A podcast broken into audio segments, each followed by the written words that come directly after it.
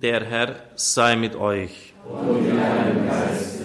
Aus dem heiligen Evangelium nach Lukas. In jener Zeit kamen alle Zöllner und Sünder zu Jesus, um ihn zu hören.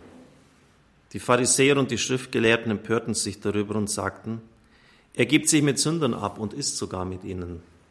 Da erzählte er ihnen ein Gleichnis und sagte, wenn einer von euch hundert Schafe hat und eins davon verliert, lässt er dann nicht die 99 in der Steppe zurück und geht dem Verlorenen nach, bis er es findet? Und wenn er es gefunden hat, nimmt er es voll Freude auf die Schultern und wenn er nach Hause kommt, ruft er seine Freunde und Nachbarn zusammen und sagt zu ihnen, Freut euch mit mir, ich habe mein Schaf wiedergefunden, das verloren war. Ich sage euch, ebenso wird auch im Himmel mehr Freude herrschen über einen einzigen Sünder, der umkehrt, als über 99 Gerechte, die es nicht nötig haben, umzukehren. Oder wenn eine Frau zehn Drachmen hat und eine davon verliert, zündet sie dann nicht eine Lampe an, fegt das ganze Haus und sucht unermüdlich, bis sie das Geldstück findet? Und wenn sie es gefunden hat, ruft sie ihre Freundinnen und Nachbarinnen zusammen und sagt, Freut euch mit mir, ich habe die Drachme wiedergefunden, die ich verloren hatte. Ich sage euch, ebenso herrscht auch bei den Engeln Gottes Freude über den einzigen Sünder, der umkehrt. Evangelium unseres Herrn Jesus Christus. Lob sei dir, Christus.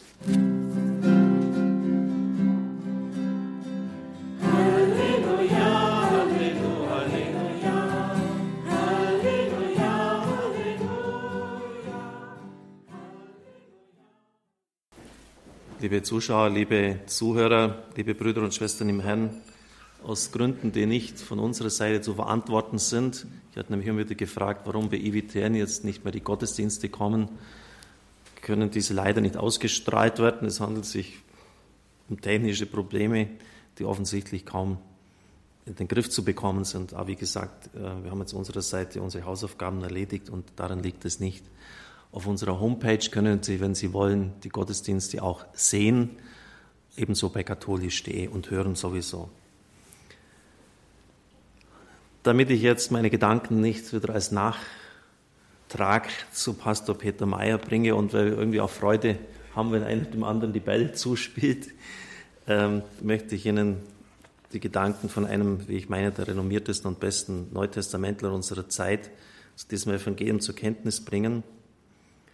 Seine Übersetzung des Neuen Testamentes hat enormes Aufsehen seiner Zeit erregt und seine wissenschaftlichen Bücher haben ihm hohes Renommee in der Fachwelt auch international verschafft. Die Rede ist von Klaus Berger.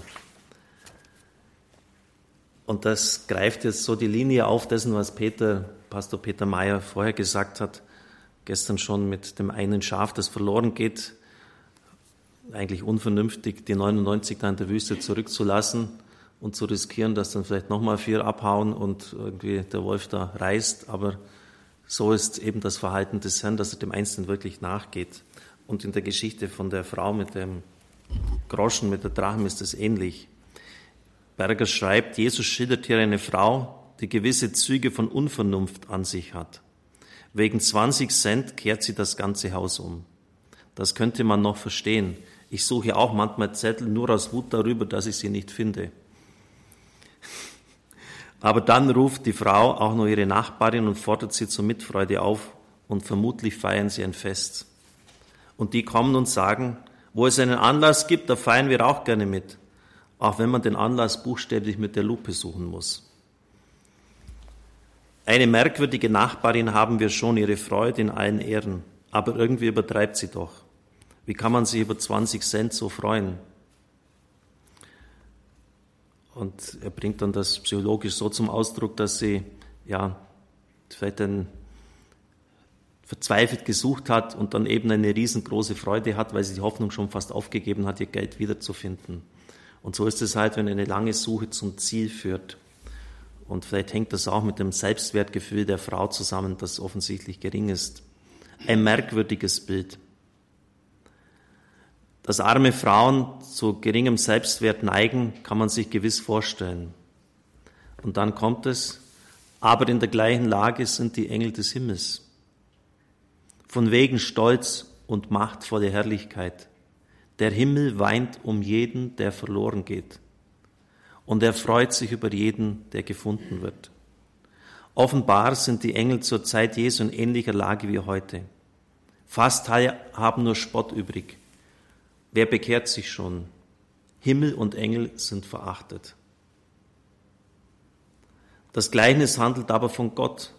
Im Bild dieser Frau steht seine närrische Suche im Zentrum, Gottes wahnsinnige Freude. Denn er, der Herr der Welten, ist auf der Suche nach jedem kleinen verlorenen Menschen. Er kehrt das Haus um, auf das er den Letzten finden kann. Die normale Weltordnung ist hier verkehrt. Nicht wir, wir müssen Gott suchen, den Mächtigen und Barmherzigen, sondern er sucht uns verzweifelt um jeden Preis. Wenn der Lebensmaßstab Gottes also die Freude ist, dann sieht manches anders aus. Die schönste Auslegung der Frau mit dem Groschen bietet die Moz-arabische Liturgie, die von der Osterkerze in ihrer Vision des Exultet, des feiligen Hymnus auf die Osterkerze sagt, dies ist das Licht, das die Frau entzündete, um den verlorenen Groschen zu suchen. Vielleicht haben Sie die Osterkerze und das Licht von ihr noch nie unter diesem Aspekt betrachtet. Das ist für mich immer klar, Christus ist auferstanden, sein Licht leuchtet im Dunkel des Grabes, im Dunkel der Sünde, der Finsternis aber es ist auch die Freude Gottes darüber, dass er den Verlorenen gefunden hat. Nochmal ein interessante, interessanter Aspekt. So ist Christus erstanden, den Gott auferweckt hat. Er ist auferstanden, um den letzten der Sünder zu suchen und zu finden. Denn die Osterkerze steht für den Auferstandenen. Sie vertreibt das Dunkel und er besiegt die Sünde. Das Licht der Kerze steht deshalb auch für die unbändige Lebensfreude Gottes, wenn er den Verlorenen gefunden hat. Gott wird hier in seiner Verletzlichkeit und als verachteter und belächelter dargestellt und gerade deshalb auch im Bild einer armen Frau, die ihren Groschen wiederfindet.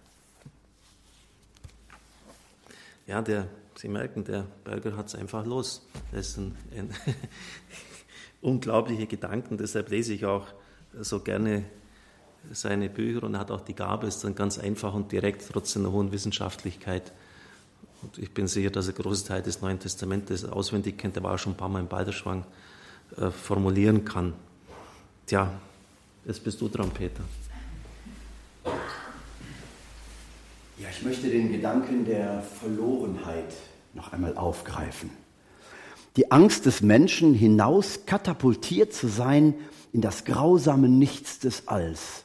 Ich denke, das hat zu tun mit der Urangst jedes Menschen. Das hängt zusammen mit dem Geburtstrauma, das wir alle erlebt haben bei unserer eigenen Geburt. Hinausgepresst zu werden durch den engen Kanal und dann in das Nicht-Bekannte, in das unbekannte und fremde, lebensfeindliche Nichts.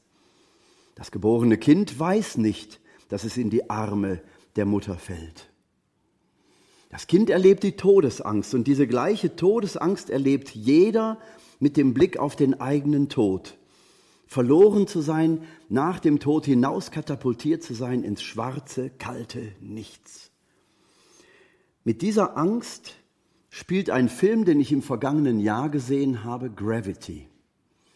Ein Film, der es schafft, über fast zwei Stunden eine Spannung aufrechtzuerhalten, dass man fast rauslaufen möchte. In 3D-Aufnahmen zwei Schauspieler, die durch das Weltall schweben in einer amerikanischen Raumkapsel, die durch irgendeinen Unfall zerstört wird und dann beginnt der Überlebenskampf. Mit fantastischen 3D-Aufnahmen über die Erde, über den Mond, der da am Horizont aufgeht.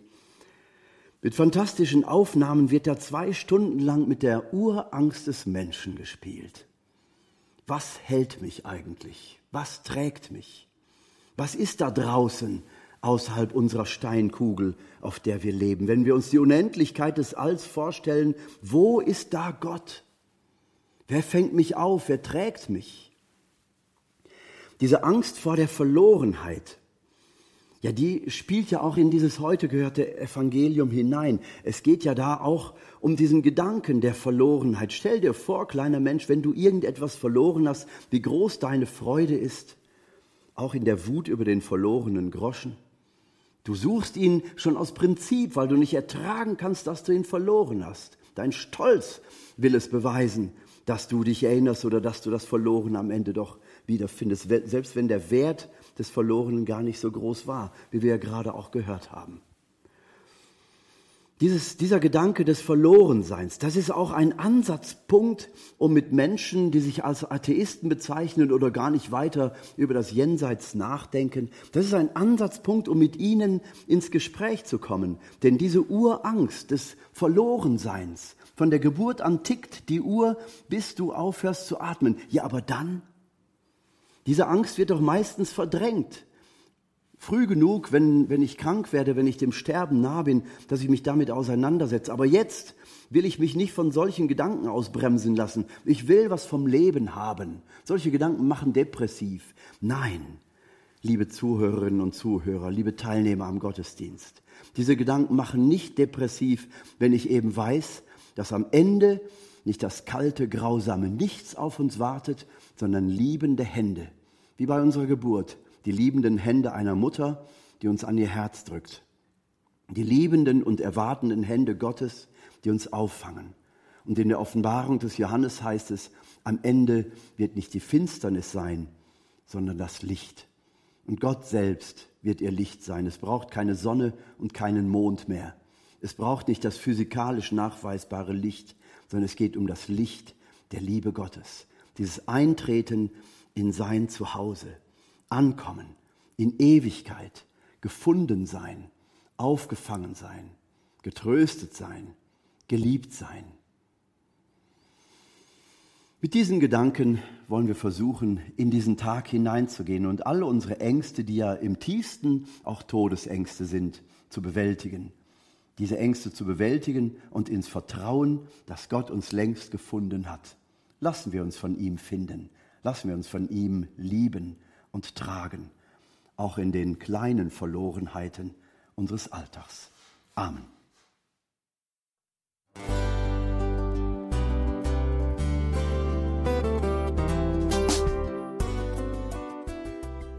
Liebe Zuhörerinnen und Zuhörer, vielen Dank, dass Sie unser CD- und Podcast-Angebot in Anspruch nehmen. Wir freuen uns, dass unsere Sendungen auf diese Weise verbreitet werden. Dieser Dienst ist für Sie kostenlos. Für uns ist er allerdings mit einem nicht unerheblichen finanziellen Aufwand verbunden. Deshalb sind wir für jede Spende dankbar. Alle Bankverbindungen unserer Spendenkontos können Sie über unsere Homepage horeb.org unter dem Menüpunkt Spenden einsehen. Dort besteht auch die Möglichkeit, online zu spenden. Natürlich nach den neuesten Sicherheitsstandards.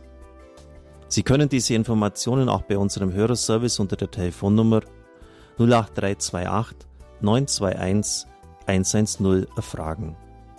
Ich wiederhole die Rufnummer 08328 921 110. Vergelt's Gott für Ihre Unterstützung. Ihr Pfarrer Kocher.